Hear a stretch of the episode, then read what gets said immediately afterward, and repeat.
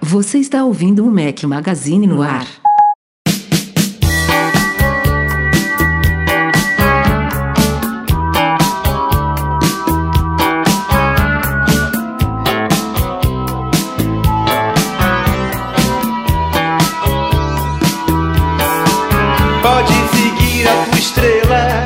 Galera do Mac Magazine, bem-vindos ao nosso podcast 276 ao som de Barão Vermelho. Bom dia, boa tarde, boa noite, boa madrugada a todos vocês. Fala aqui Rafael Fishman, num dia e horário excepcional aos patrões que estão acompanhando essa gravação ao vivo. Estamos gravando quarta-feira, são 7 e 6 da noite agora. Dia e horário excepcional porque Breno Mas está de férias, Eduardo está viajando também a trabalho, meio de trabalho, meio de férias. Ele está gravando agora diretamente de São Francisco, no Wi-Fi do hotel, que não está lá seus Coca-Colas. Então, é, se você está ouvindo esse podcast editado sem falha nenhuma, sinta-se. É, é- não é honrado, não. É Privilegiado. privilegiado, exatamente. Sinta-se privilegiado porque a gravação foi aos trancos e barrancos. Diga lá, Eduardo. É, rapaz, é um insulto você falar que eu estou de férias, porque eu tô trabalhando aqui que nem um, um corno manso, rapaz, dormindo pouco, dirigindo digam- muito, Não, cuida- cuidando não de vai- 13 pessoas. Não vai sair da minha boca. Aonde você estava há meia hora atrás? Eu estava num lugar ganhando a minha recompensa do dia. Mas aí não tem nada a ver, não tem nada a ver com você estar de férias ou não. Pra dar um pouquinho de inveja. Se bem que, se bem que já tá de noite aí, né? Não, não tá num, numa hora. Não tá numa hora tão boa de falar nisso, mas eu estava no Five Guys comendo uma batata frita muito boa, um double cheeseburger com bacon muito bom.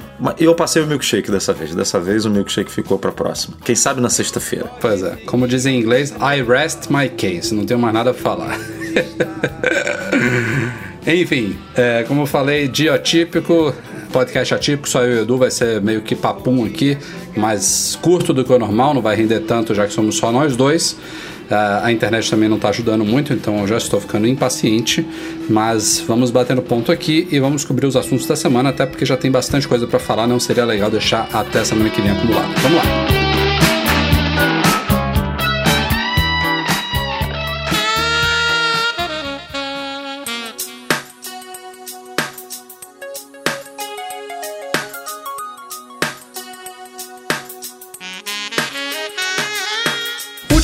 Foi comemorado o chamado Dia da Terra, Earth Day. E a Apple, como uma empresa muito dedicada, ao menos comercialmente, market, market, mercadologicamente falando, ao meio ambiente, tem há controvérsias em relação a isso. Ela, pelo menos o discurso dela e algum, algumas metas estipuladas publicamente por ela correspondem com isso, então tem, tem coisa a se elogiar. Ela aproveita todo ano, já tem alguns anos, o Dia da Terra para fazer algumas, alguns anúncios. Entre eles, por exemplo, divulgar um relatório ambiental que ela, que ela agora faz já tem alguns anos. Ela anualmente ela faz um panorama de tudo, de todas as operações, instalações e, e fábricas dela e o quanto que isso está impactando o meio ambiente, quais foram as metas que ela alcançou, quais foram os objetivos que ela não conseguiu alcançar, quais foram as melhorias feitas, o que, que ainda falta fazer. Ela tem um relatório completo que ela divulga por volta do Dia da Terra, então isso saiu na semana passada, esse relatório. Entre outras coisas, por exemplo, ela disse esse ano que ela está gastando bem menos energia e emitindo menos gás carbônico, são duas coisas muito boas para o planeta Terra, mas a grande novidade, isso aí já era uma coisa esperada, né? o relatório em si, a grande novidade deste ano foi um novo robô chamado Daisy. A Apple já está com essa, com essa novidade de robôs de desmontagem de produtos, especialmente de iPhones, né, que é o carro-chefe dela, o produto que vende milhões e milhões e milhões por segundo. É, já tem alguns anos que ela apresentou o Liam, que era um robô, a primeira versão desse robô de desmontagem dela, um robô focado em reciclagem, é, e a Daisy vem para evoluir em cima do Liam. Então é um robô capaz de desmontar nove gerações diferentes de iPhones num ritmo de 200 iPhones por hora. É isso, né? Acho que é por hora. É isso mesmo. 200 iPhones por hora de nove gerações diferentes. E assim, não só é super rápido e flexível, como é hiper preciso, né? Então ele separa as peças de uma forma que nenhuma empresa de reciclagem conseguiria separar e, e encaminhar esses diferentes componentes retirados de um iPhone para reciclagem e reutilização, a depender do componente. Então, essa foi uma das novidades anunciadas. Ela também renomeou um programa de trade-in dela, que é você entregar um dispositivo velho para comprar um novo e ganhar um, um, um valor por isso. Antes chamava, é, tinha um nome padrão, se não me engano, acho que era renew ou trade-in mesmo, agora a Apple chama de give back, que é devolver em inglês.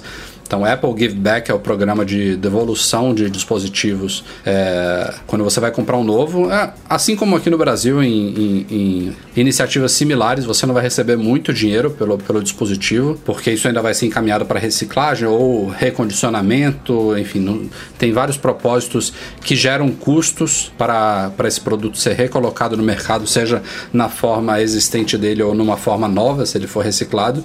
Então, assim, é, é uma forma simples e prática né, de você você devolver. Você está fazendo bem ao meio ambiente e você vai receber um trocado aí. A, a tabela de preço está lá no site da Apple, em Giveback, é, sem ter que anunciar o produto, sem, que, sem ter que se preocupar em vender ele. Então para quem não quer preocupação nenhuma, quem quer praticidade, quem quer garantia de que o produto vai ser bem encaminhado, esse é o programa.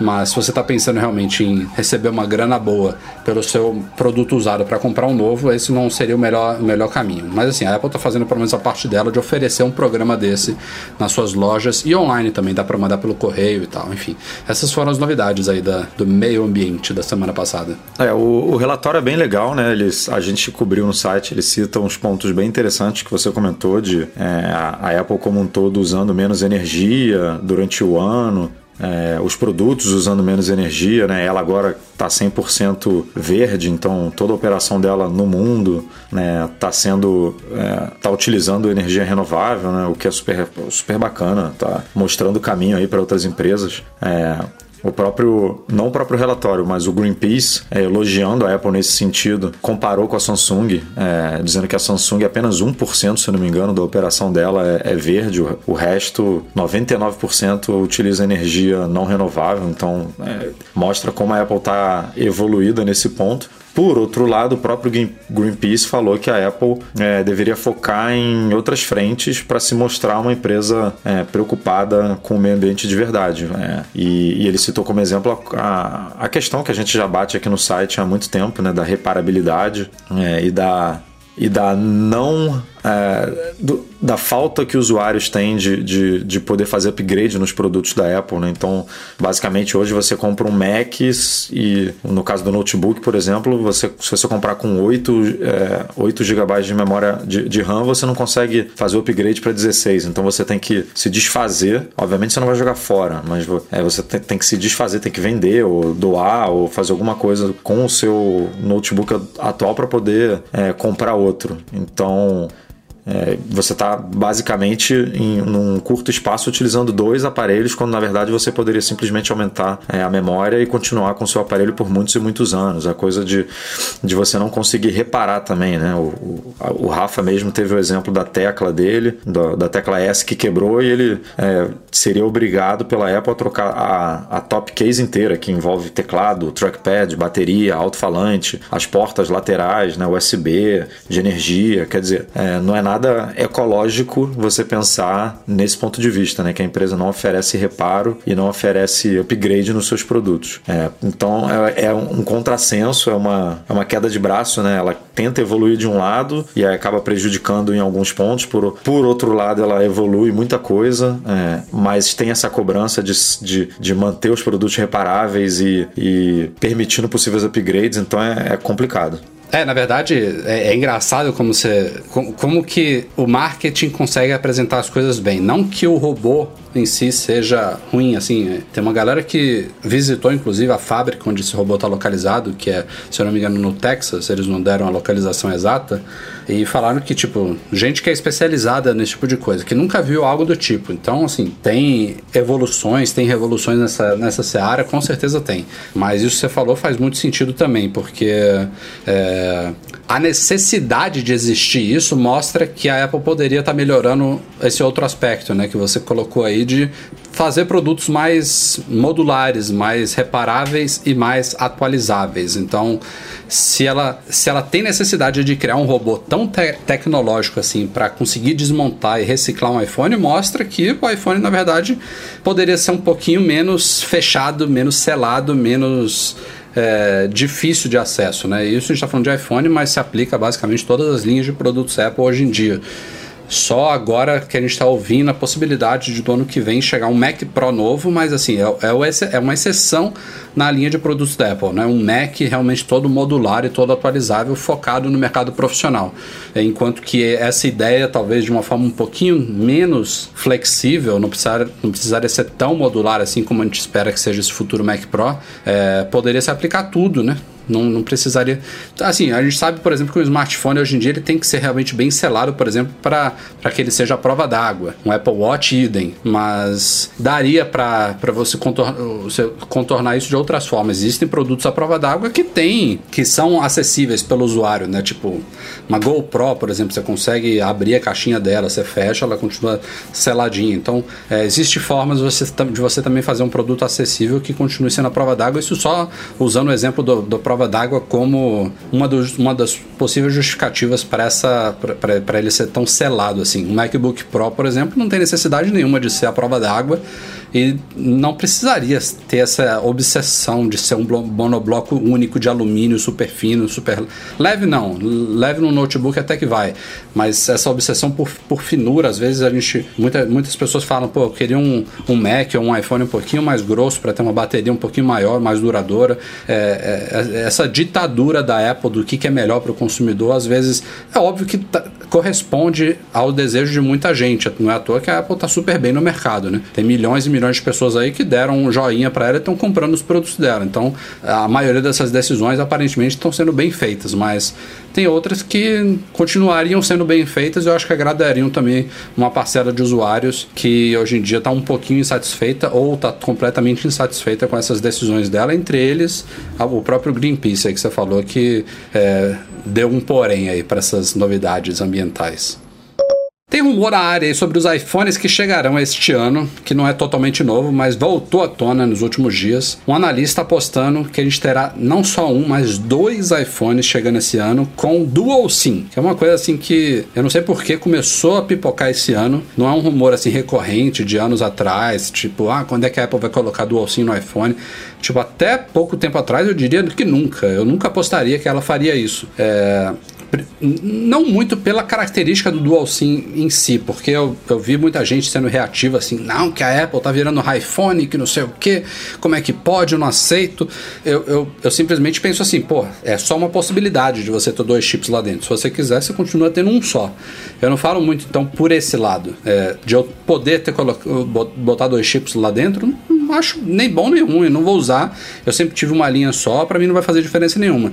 O que me surpreende nesse rumor é a questão de espaço físico. E aí, quando pintou esse rumor de dual SIM, a gente ah, discutindo aqui, eu acho que inclusive a gente falou aqui no podcast, né, Edu, que se a Apple fosse realmente seguir esse, esse rumo, o que a gente apostava é que continuaria tendo uma bandejinha como a de hoje, para você colocar o seu nano SIM ali, e que esse segundo chip seria o tal do eSIM, o chip eletrônico que está lá no meio da placa lógica do iPhone, que a gente não tem acesso a ele, que já existe no, no iPad e já existe também no Apple Watch Series 3 com conectividade celular. Você não coloca um chip nesses produtos, ele é um chip eletrônico que você associa a uma operadora e isso ainda é bem limitado no mundo inteiro, né? não é toda operadora que suporta isso em todo o país funciona.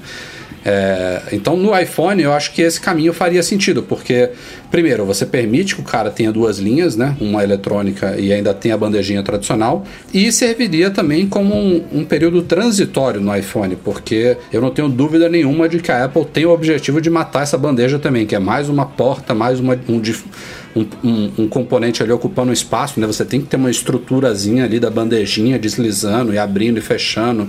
E, e querendo ou não, tem uma bordinha ali, um furinho. É, que é visível por fora do iPhone, que a Apple com certeza gostaria que fosse liso ali, sem nada aparente. Então, ela tem N motivos para querer derrubar aquilo ali. Sem falar na, na, própria praticidade do SIM eletrônico e quando for uma coisa padronizada mundialmente disseminada, é lindo, né? Você, tipo, vai nos ajustes do iPhone, você escolhe o seu operador e seu plano e troca ali na hora sem ter que usar um pedacinho de, de papelão com um chip no meio. Coisa bem arcaica. Então, seria uma forma de a Apple caminhar em direção a isso. Ó, agora a gente tem um iPhone que tem os dois, e aí, sei lá, daqui a 3, 5 anos a gente mata de vez a bandejinha e só vai ter o eSIM.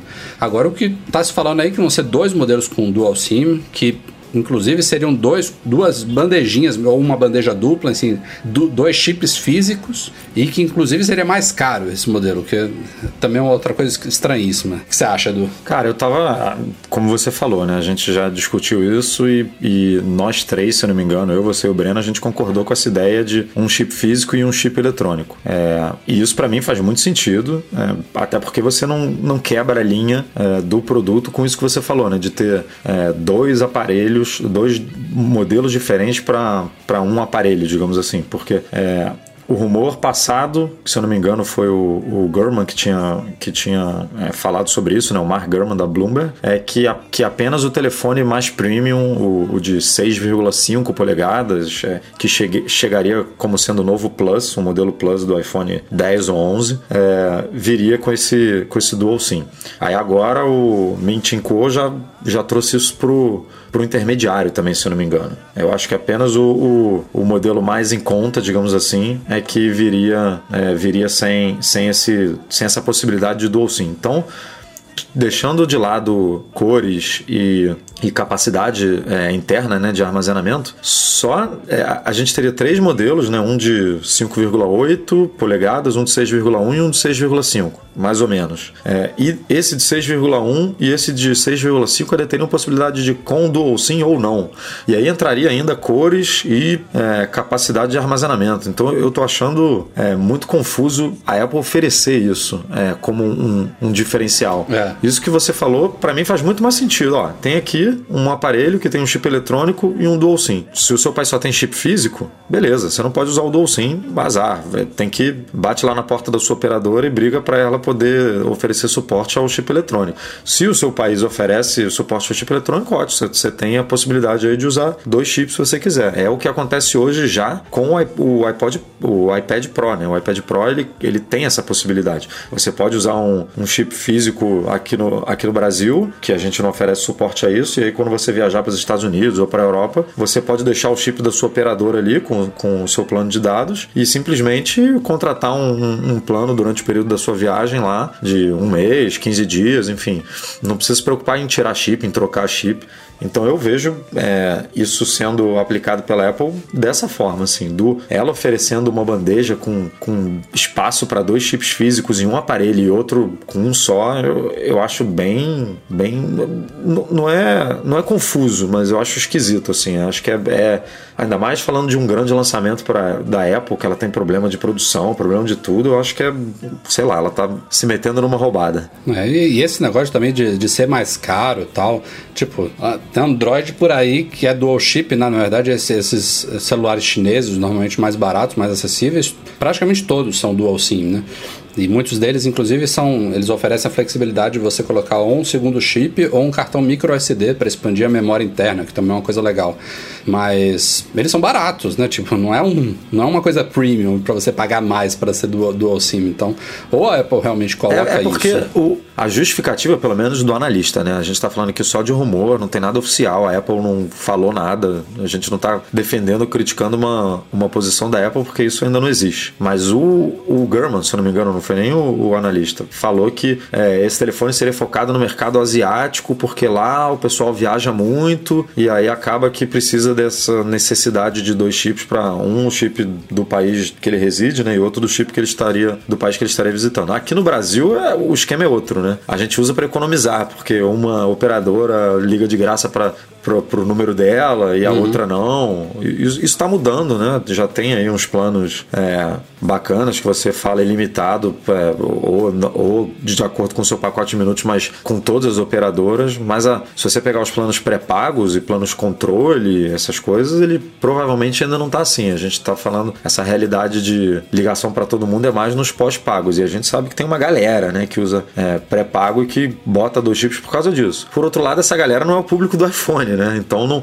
no Brasil é, a coisa meio que se mistura, não é bem o discurso é, do porquê que esse iPhone estaria sendo lançado. Né? É, ele, ele, casaria com uma realidade do Brasil, mas não a realidade na qual o iPhone está inserido. Então é por isso que fica meio confuso para a gente também. É isso aí, o tempo dirá.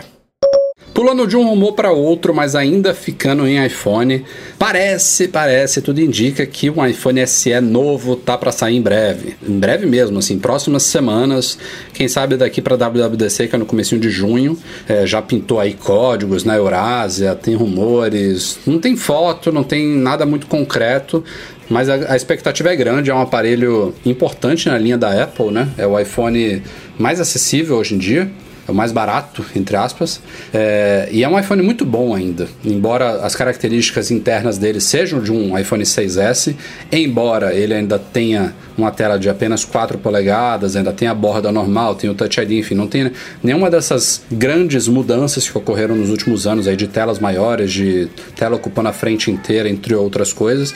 É um aparelho que faz muito sucesso e é natural, esperado que a Apple lance um sucessor dele. Como que ele vai ser exatamente, qual o design dele, se ele vai pegar um design de um aparelho à frente, né, que ele usa o design do iPhone 5S. É, se, se ele vai adotar o design, sei lá, do 6, do 7, se a tela vai ocupar a frente inteira, se vai ter Face ID ou não, isso a gente não sabe ainda, mas provavelmente saberemos em breve. O que, tão, o que já se falou aí é que ele vai seguir o ritmo dos de, basicamente de todos os iPhones atuais, com exceção do 6, se eu não me engano. 6, não, então o 6S eu acho que está à venda ainda. O, 6, o 6S e o 6S Plus estão à venda por enquanto, vão sair esse ano muito provavelmente. São os únicos iPhones junto do SE atual que ainda tem uma saída para fones de ouvido e o rumor da vez diz que adeus. Então, tudo indica que se esse SE novo realmente perder a saída de fone de ouvido, junto com a queda dos iPhone 6S e 6S Plus, que devem realmente é, morrer de vez esse ano, é, a gente basicamente não vai ter mais nenhum iPhone com esse diferencial, se é que alguém ainda escolhe um iPhone por causa da presença dessa, dessa porta. Mas uh, o rumor tá aí. É basicamente isso. Mas o que foi estranho, Rafa, que você até comentou no, no artigo, foi que foram muitos é, códigos né, que vazaram, que apareceram e que aí não daria para isso ser só iPhone SE, né? Que tem mais coisa envolvida. E é esquisito, né? Porque a Apple já, já lançou agora o iPhone vermelho. Eu, eu não estou dizendo que merecia um evento para falar só de iPhone e lançar um iPhone SE, um iPhone vermelho, um iPhone é, 10 dourado, mas, mas normalmente ela, ela concentra né, esses lançamentos né, no, no, no, mesmo período. E, e não sei, mas a gente também está precisando ver chegando é, o AirPower, que ainda não chegou, os AirPods com, a, com, a, com estojo de recarga sem fio, né? Então, quem sabe na semana que vem ou na outra semana ela bote isso tudo aí já no mercado de uma vez só. Mas você, você vê algum outro iPhone chegando junto desse iPhone SE? Porque aqueles códigos não, não, não podem ser só de iPhone SE, né? É, não, certamente não seria só isso. Eu achei modelos demais ali e pela estrutura daqueles códigos que vazaram, é, eram iPhones. É, pode ser que tenha alguma coisa ali no bolo relacionada, tipo um AirPower, que, que é mais ou menos assim da mesma categoria, né? Uma base de recarga sem fio mas ficou muito esquisito, até porque é, o código não muda, por exemplo, quando é cor diferente, né? Então ainda deixa, nos deixa com uma pulga maior atrás da orelha com relação a esses Muda, por exemplo, quando é um iPhone da China, outro europeu e outro americano. Aí são três modelos diferentes, mas também não tem como ir muito além disso. Agora, essas informações que pintaram do tal do iPhone SE2, entre aspas, aqui, a gente não sabe como é que vai ser o nome dele, vieram de fabricantes de cases, né? O que é, é uma coisa que acontece normalmente. Então, o que já está se falando também, aquele Benjamin Gaskin também comentou sobre o aparelho, que ele já estaria realmente em, em, produção de massa e que ele vai ter uma estrutura de vidro com recarga sem fio, outra coisa que está presente nos, nos aparelhos mais recentes, é bem aguardada, mas que ele deverá continuar com Touch ID, ou seja, nada de Face ID, provavelmente uma tela não ocupando a frente inteira, você vai ter o Touch ID ali. E outra coisa que eles falaram, que eu não sei como que uma fabricante de case saberia, é que o chip dele vai ser um A10 Fusion. É, tipo, é uma informação que não costuma chegar aos ouvidos de fabricantes de cases, mas tá aí. é um, mais uma, uma possível informação sobre esse novo iPhone SE que deve chegar nas próximas semanas. Pulando de um rumor para outro, este também bastante aguardado, surgiram aí informações em códigos relacionados a um possível modo escuro que não é no, no iOS, é no macOS, no macOS 10.14, o sucessor do High Sierra. Como a gente falou aí, há grandes chances de os sistemas deste, deste ano não virem com grandes novidades. Que a Apple deu uma pausa aí, deu uma segurada em, em novidades tão visíveis aí para o usuário final nos sistemas dela e deu uma polida geral, já que os dois sistemas desse ano, os dois principais pelo menos, o WatchOS e o tvOS não tanto, mas tanto o iOS 11 quanto o macOS High Sierra, eles foram muito criticados, ao menos nos primeiros meses aí. Agora a coisa já está bem mais redondinha, mas assim, manchou. A Apple não teve um lançamento memorável, aliás, foi memorável de forma negativa, né? Os dois vieram com muitos problemas que foram sendo corrigidos aos poucos. É, hoje em dia, como eu falei, a coisa já está bem bacana, não está perfeita, mas está bem bacana. Meus problemas, por exemplo, com o macOS, praticamente todos foram sanados. Eu tive sorte ou azar, sei lá, tive muito mais problema com o macOS do que com o iOS, embora as críticas no geral são, sejam para o iOS 11. Eu acho, que teve muita gente que teve problema com o iOS 11 e eu tive pouquíssimos, se é que eu tive algum. É, minhas dores de cabeça maiores foram com o High Sierra mesmo. E com relação a ele, aqui na minha experiência, desde as últimas versões aí, os últimos dois updates, a coisa realmente melhorou muito. Tem um outro bugzinho ainda menor que me incomoda, mas é, a Apple realmente, nesses últimos meses todos, deu um banho de loja nos sistemas, eles estão bacanas. E me empolga muito a ideia de que o próximo salto aí esperado para junho na WWDC, né, pelo menos o anúncio deles, seja focado em ainda melhorar ainda mais esse sistema, assim, tipo, não é que a gente não vai ter novidade nenhuma, mas é, a, o foco seria, ó, Vamos corrigir tudo aqui, vamos deixar eles mais responsivos, mais fluidos, mais estáveis. Vamos resolver todos os problemas para depois a gente voltar a trabalhar em novidades. Então, como eu falei, alguma coisinha deve vir, é claro. A Apple não vai subir lá para falar, ó, estamos lançando o iOS 12, são só correções de bugs, tchau. Não é assim, mas não deve ser muita coisa. E no caso do macOS, uma dessas coisas pode ser esse tal do modo escuro. Quem trouxe foi o Guilherme Rambo, né, Edu? Acho que foi você que fez esse post ainda? Foi, foi. É o rumor veio. O Guilherme Rambo pegou aquele, aquele primeiro rumor que eu nem sei o que, que cobria exatamente, mas é que tinham descoberto algum pedaço de código, alguma informação nova no, no WebKit, se eu não me engano. E aí ele foi analisar o WebKit para ver se tinha mais alguma novidade e descobriu uma, uma, essa possível indicação, porque não é uma API certinha falando, ó, vai ter modo escuro é, no macOS 10.14, mas é uma bela indicação. Ele falou que aquilo basicamente só, é, só tem porque tá ali se tiver um modo escuro é, no, no macOS 10.14. Então é bem, é bem provável que venha, né? A gente já vê aí uma preparação do sistema, né? A gente já, já viu alguns passos, tanto no, no iOS, na coisa das cores invertidas inteligentes, não sei, não sei se o nome é esse exatamente, mas enfim, tá na hora, né? A gente vê todos os conceitos, todo, todo mundo desejando o modo escuro, tanto no iOS quanto no macOS, então eu imagino que seja uma boa um bom recurso para a Apple introduzir num, num sistema que, como você falou, não deve vir recheado de novidades, mas deve ter, deve ter coisinha, uma, uma, novidade ou outra interessante, porque senão não, é, não justifica uma mudança tão grande assim de, é, de numeração, né? E, e, eu tô contigo, cara. A gente já falou isso algumas vezes aqui no podcast, no site. É,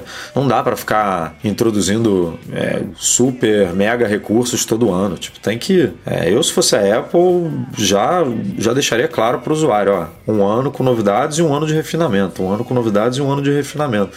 É, eu seguiria esse cronograma sem nenhum problema e, e acho que funciona muito bem, desde que você é, não não prometa nada, né? Porque a gente viu a Apple prometendo um monte de coisa e não, não entregando, né? Como o mensagens no iCloud, o próprio é, AirPlay 2 que está demorando a chegar, demorando para sair. Então, assim, é, é, melhor você fazer bem feito e demorar mais um pouquinho, o que a Apple sempre fez, né? A Apple é conhecida por isso, em não ser a primeira a lançar a nova tecnologia e tal. Ela sempre espera tudo, tudo se, se estabelecer para poder entrar nesse mercado e aí quando entra, entra muito bem. Então, não sei porque no software não pode ser diferente. Ela, ela também apresentar novidades, mas sempre é, a novidade já bem estruturada, sem problemas, é, sem, sem promessas falsas. Então eu, eu tô contigo nessa. É, e só voltando aqui ao rumor base, o Rambo, inclusive, fez uma espécie de compilação do WebKit sem fazer, tipo, uma condicional de que sistema que ele tá rodando. Ele comprovou lá que tem alguma coisa ali preparada realmente para o modo escuro, que ele já se comporta de uma forma diferente do, do, do modo escuro, se é que se pode chamar assim, que existe já no macOS há muito tempo, né? Que basicamente deixa a barra superior escura, algumas coisinhas diferentes. Parece, os indícios são de que vem algo mais, mais é, abrangente por aí. E se vier no macOS, vamos torcer que venha no iOS também, que como você falou, já tem a inversão inteligente de cores, já tem vários apps, inclusive o nosso do Mac Magazine, que já suporta o modo escuro, então o caminho já está bem avançado aí para a Apple oficializar isso aí.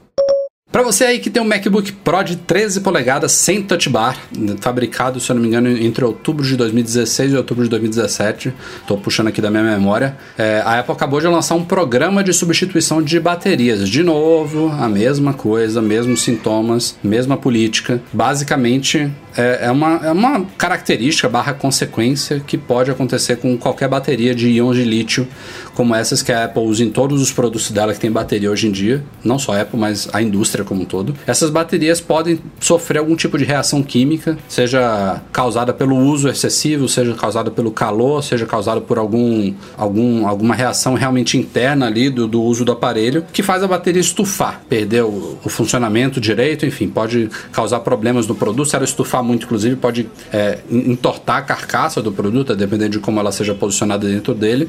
E a Apple, de novo, detectou que tem modelos do MacBook Pro de 13 polegadas sem touch bar que sofrem disso provavelmente de uma forma mais frequente do que deveria se, ser esperado. Então ela anunciou esse programa de substituição aí gratuito.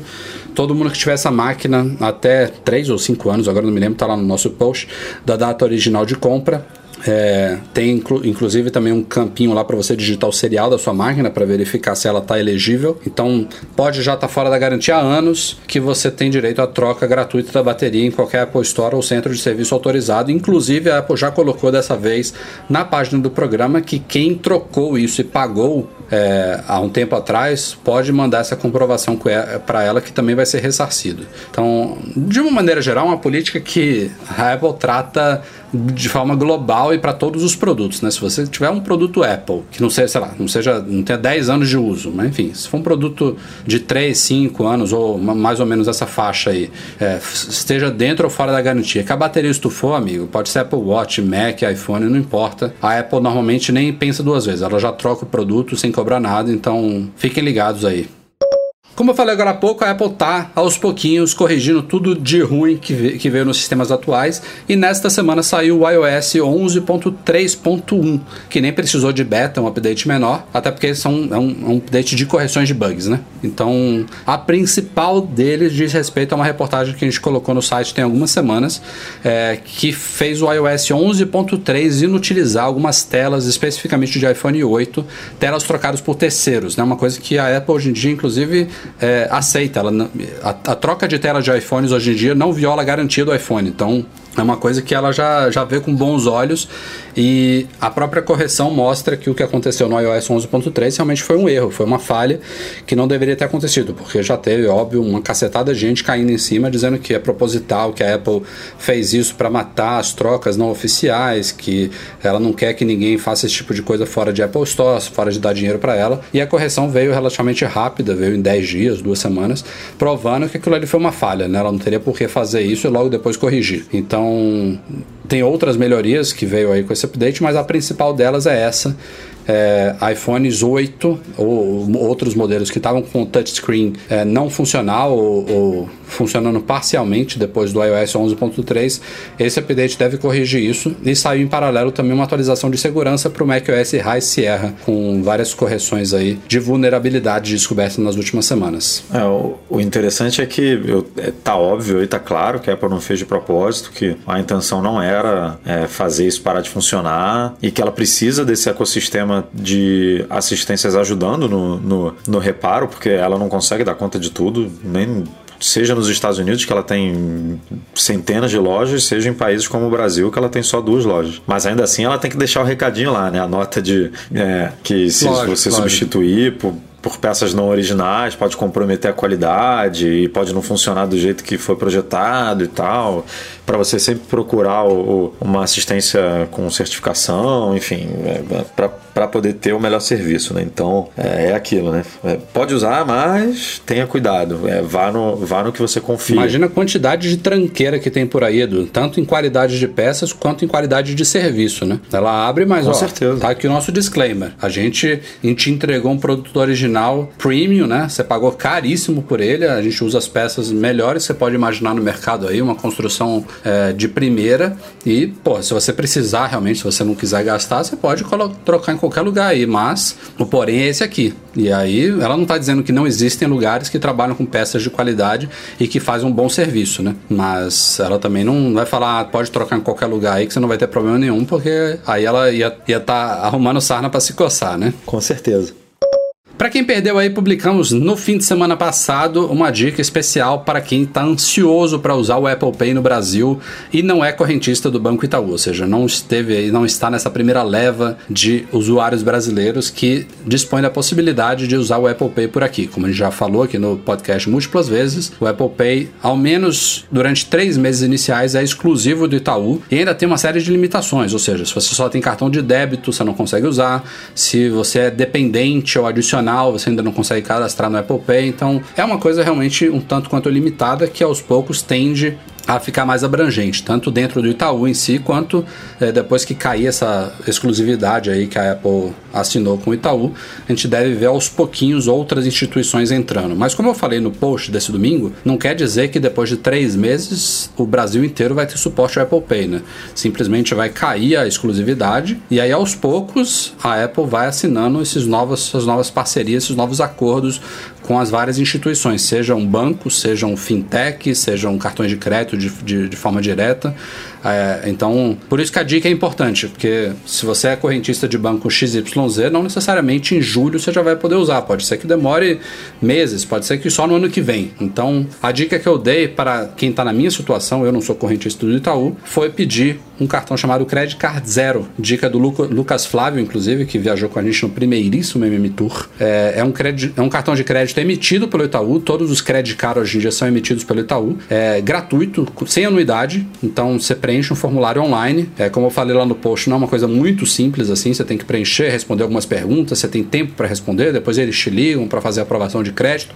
Não, tanto é isso, eu senti isso quando eu estava me cadastrando, que teve vários leitores que comentaram no site que ou não foram aprovados, ou que não, até hoje não receberam respostas do Itaú, ou que foram, mas que até hoje não receberam um cartão. Então, de certa forma, deu uma certa sorte aí, porque em cerca de 10 dias, menos de duas semanas, eu preenchi e recebi o cartão aqui na minha casa. É, mas a dica é basicamente essa: é uma alternativa de um cartão gratuito, sem anuidade, que não requer que você seja correntista do Itaú e que já funciona com o Apple Pay. Eu cadastrei aqui sem dificuldades no meu iPhone, no meu Apple Watch, só no Mac, que eu não, não consegui de primeira, tive que ligar para lá, mas de resto, maravilha. É só agora achar lugares onde já funcione. Como eu citei lá no post, tive um pouquinho de dificuldade, acabei só conseguindo num restaurante depois, mas a galera que já está usando já, já tá expert. Tem uma galera falando, por exemplo, que esses terminais que tem um fiozinho que fica ligado no, computador, tem até uma sigla, né? Eu não, não, sou da área, não, não conheço muito bem, mas esses terminais, por exemplo, de farmácia, de supermercados, que normalmente ficam ligados numa máquina, não são sem fio, é, basicamente quase todos esses não funcionam ainda, por exemplo, mesmo que tenham um símbolozinho de NFC ali. Mas isso também é uma questão de tempo, né? A Apple tá aí, a gente já, já tinha antes o Samsung Pay, já o Google Pay tá aí também, que era Android Pay. Agora que a Apple aterrizou, isso tende a se, se disseminar cada vez mais. É, vai ser toda hora a gente falando, e aí aceita, não aceita? Os estabelecimentos vão perceber que precisam ou trocar maquininha ou fazer uma atualização de software e sei lá, daqui a um ano eu acho que esse cenário vai estar tá bem legal. É, eu já, eu já, já tive uma experiência contrária. Sou, óbvio que não são em todos os lugares, mas. E eu, e eu também não sou correntista do, do, do Itaú, não é, o, não é o banco que eu uso, então não tenho cartão é, habilitado no, no, Apple Pay, mas eu já fui em dois restaurantes aqui é, no Rio que, que não estão dentro do, da lista de parceiros da Apple e que tinham lá, tipo, adesivos de Apple Pay, é, aceitamos Apple Pay e tal. Então, quer dizer, já é, tá disseminando, como você falou. A galera já tá prestando atenção, já tá, já tá implementando, tá tentando entender e, e fazer com que os garçons, os, os, os funcionários entendam como funciona para não ter problema. Então, né, até o fim do ano, com certeza isso aí, se Deus quiser, já vai estar disseminado por lojas e, se Deus quiser, por outros bancos, né, por, por outras financeiras, como você comentou. Então, torcer. É, não só tem essa parte técnica, né, algumas maquininhas que não oferecem suporte mesmo ou precisam de atualização de software, como o próprio treinamento, né? Tem algumas que já funcionam e o cara não sabe como fazer para digitar ali, para passar, para aceitar. Então, é realmente só uma questão de tempo de adaptação. Mais ou menos, bota uma comparação bem de longe nisso aí, quando a gente teve a transição dos cartões de, de faixa magnética, né, que você tinha que deslizar ele para o chip, né? Teve um períodozinho ali de transição, de, de saber o que, que é chip, o que, que não é, como é que enfia, enfim. Hoje em dia isso já é passado, mas é, faz parte.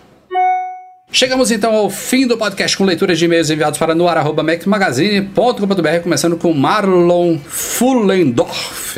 Ele disse que comprou um iPhone 8 Plus e estava procurando um carregador sem fio. Acabou pegando um fast charge da Samsung que carregou 12% em meia hora. Acabou devolvendo esse produto e disse que viu que o iPhone suporta carga de 7,5 watts. E aí ele pergunta pra gente: tem alguma possibilidade de o iPhone aceitar 15 watts com uma atualização ou só com hardware novo? E carregadores chineses podem estragar a bateria? É, Marlon, não tenho como responder isso com certeza absoluta. O que a gente sabe até hoje é que inicialmente os iPhones 8 e 8 Plus, é, não sei se o 10 já chegou com atualização, mas com certeza o 8 e 8 Plus eles chegaram ao mercado suportando só 5 watts na recarga sem fio. E a Apple atualizou o sistema não me lembro agora que versão foi, e liberou 7,5. Então ela conseguiu controlar ao menos uma parte disso aí via software. Se dá para chegar a 15, eu não sei dizer.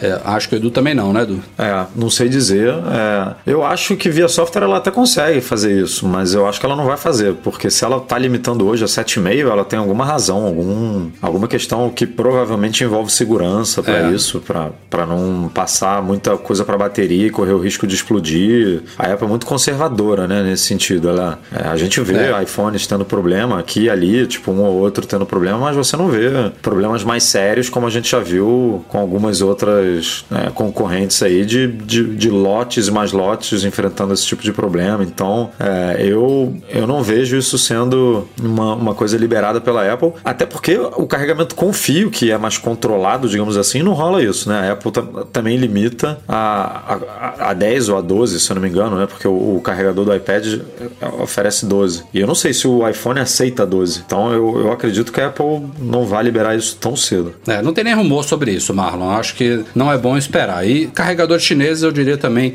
fazer uma alusão aí com carregadores com fio. Então, se for pegar alguma coisa, ainda mais envolvendo bateria, recarga, energia, pega alguma coisa de qualidade, de, com alguma procedência que é melhor. Seguindo aqui o meu xará Rafael Fernandes, que foi com a gente no MM Tour 5, disse que tem um MacBook Pro de 15 polegadas do fim de 2011. Enfim, ele mandou um e-mail relativamente grande aqui que já atualizou essa máquina, que já deu o que, o que tinha que dar, que a bateria agora está pedindo arrego, que precisa ser trocada e que ele vai para os Estados Unidos em breve e quer trocar esse Mac por um novo. Pensou no Pro de 13 polegadas com touch bar, que ele quer um Mac mais leve e menor. E a dúvida do Rafa aqui é se ele vai notar alguma diferença prática fazendo esse upgrade. Tipo, nos últimos sete anos, o que, que a Apple mudou tanto nos MacBooks que ele vai perceber de diferença? Com certeza. Isso aí, às vezes você muda de um ano para o outro, você já ganha ali um, alguma coisa em performance. Uhum. Quando a gente está falando aí de seis anos, né? Ele trocou em 2000, ele comprou em 2011, ou ele teve, tem um Mac de 2011, não necessariamente ele comprou em 2011, né? mas a gente está em 2018 e o Mac, o, o, último é 2017. Então, é, um ganho de performance aí vai ser bem grande. É, eu não lembro agora de todas as coisas que mudaram desde lá, mas ele até citou aqui no e-mail. Por exemplo, tela retina, amigo. Isso aí faz uma diferença absurda. É, eu, às vezes. SSD, eu não sei se o dele é SSD. Ele, né? ele 2011, não sei. Não era, mas ele colocou um SSD, então ele já sabe o que, que é bom. Mas vai ter mais RAM, vai conseguir. As coisas vão rodar mais rápido, vai ter mais performance. O Touch ID, se você vai pegar o um modelo com Touch Bar, é, é muito bom. Não é uma coisa assim tão. que você usa tão tantas vezes no dia como, como no iPhone, mas quando você precisa usar no Mac é fantástico. Um One Password com Touch ID, porra, lindo. E tela retina, eu diria aí, pô, É, é, é, não só a tela retina em si, a resolução retina, mas a tela em si melhorou muito, ela tem mais brilho, tem cores melhores, enfim, você vai, você vai perceber uma, uma boa mudança. Assim, se você está trocando de Mac com 7 anos de diferença, aí você vai sentir mesmo em vários aspectos muita coisa. A gente sempre fala assim, ah, se você vai trocar de máquina um, dois, três anos, entre um modelo e outro, assim, você vai perceber algumas coisas, mas não tão significativa. No seu caso, pode trocar que você não vai se arrepender, vai ser bem bacana. E quer dizer que a Apple fez o dever de casa, né? Porque se o, se o Mac, se ele tá usando o Mac há 7 anos, 6 anos e, e tá pensando em trocar só agora, você é vê verdade. que é um, é um é vero. É, você, você, tinha uma ótima máquina em mãos, né, para durar isso tudo. Então uhum. agora você vai trocar e com certeza vai durar mais 5 anos aí fácil. Fechando aqui com Wagner Veloso. Ele quer, ele quer colocar Siri em português no iPad para configurar o HomePod dele pelo iPad e assim manter a Siri em português no iPhone dele. Dessa forma, ele quer usar Siri de uma forma funcional em todos os dispositivos, inclusive no HomePod. Ele pergunta se é possível eu tenho quase certeza que não rola configurar o HomePod com o iPad. Rola, Edu? Rola. Você, te, precisa ter um dispositivo iOS, né, para configurar o HomePod. Agora, eu não entendi o que, que ele quer fazer. Ele, ele, quer, ele, ele na verdade, deixar... ele, ele, prefere usar Siri em português, óbvio, né, o, o, nosso idioma, mas ele sabe que o HomePod só tá em inglês e ele viu, por exemplo, que eu troquei o idioma da Siri no meu iPhone porque ela, aquela coisa da, da, da integração pessoal e tal, algumas coisas é, que você é. fala, você tem que estar tá com ela no mesmo idioma. Então a ideia dele seria trocar só no iPad entendeu? É, o, o, que ele vai perder é isso. Ele, ele, eu, eu hoje tô com esse setup. Eu tô com Siri em português no, no Apple Watch no, e no iPhone e Siri em inglês no HomePod, obviamente, porque é o único idioma que ele aceita. Então, por exemplo, se eu mandar o HomePod, se eu falar, ah, adiciona um lembrete ou, ou é, marque alguma coisa no meu calendário, sei lá, alguma coisa assim, ele vai dizer que não é possível. Que para fazer isso eu preciso mudar o idioma da Siri no meu iPhone para inglês. Exato. É, para as Siris, digamos assim, poderem conversar ali e uma é, ajudar a outra a, a, fazer aquela determinada tarefa. Mas é só isso que você perde. O resto você continua usando. Eu, é, como eu sou um cara que tem, por exemplo, 5, 6 é, é, listas ali de lembretes e, e, e, acaba que se eu mando o HomePod adicionar alguma coisa no meu lembrete, vai tudo para uma só e aí eu, e depois eu vou ter que entrar no lembrete para poder ajustar isso. Eu acabo que eu prefiro fazer ou, ou por, é, pelo computador mesmo ou pelo iPhone ali manualmente, sem, sem interagir com a Siri. Então é uma perda que eu não vejo tanto problema, entendeu? Mas você pode deixar tranquilamente em português no iPad e, e em inglês no HomePod que você pode continuar pedindo música no Apple Music, você pode mandar ela diminuir, abaixar volume, é, marcar timer isso tudo que não conversa com o iPhone funciona perfeitamente. É, isso é verdade. É, eu, eu acabei trocando em todos, inclusive no Apple Watch para inglês, porque meu cérebro ia ficar doido, né? Eu, ficar pens eu tenho que pensar que dispositivo que eu estou usando para falar em português ou em inglês. Então, acabei trocando temporariamente. É, para tocar música, por exemplo, música internacional é ótimo, porque ela entende super bem, mas assim que o HomePod ganhar suporte ao português, aí eu pretendo mudar tudo mesmo, de volta. Vamos ficando por aqui. Este foi o Mac Magazine no A276. Obrigado a todos vocês pela audiência. Eu espero que vocês tenham ouvido um podcast bem editado aí pelo Eduardo Garcia, porque a gravação foi braba aqui.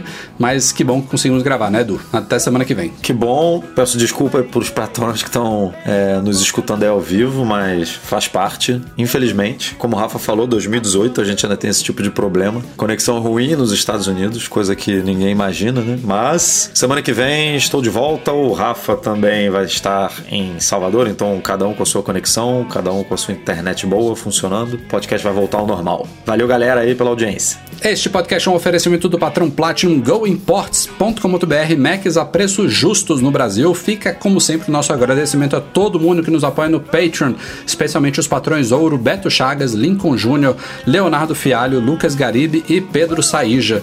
Valeu, galera, pela audiência e a gente se vê na semana que vem. Tchau, tchau, um abraço.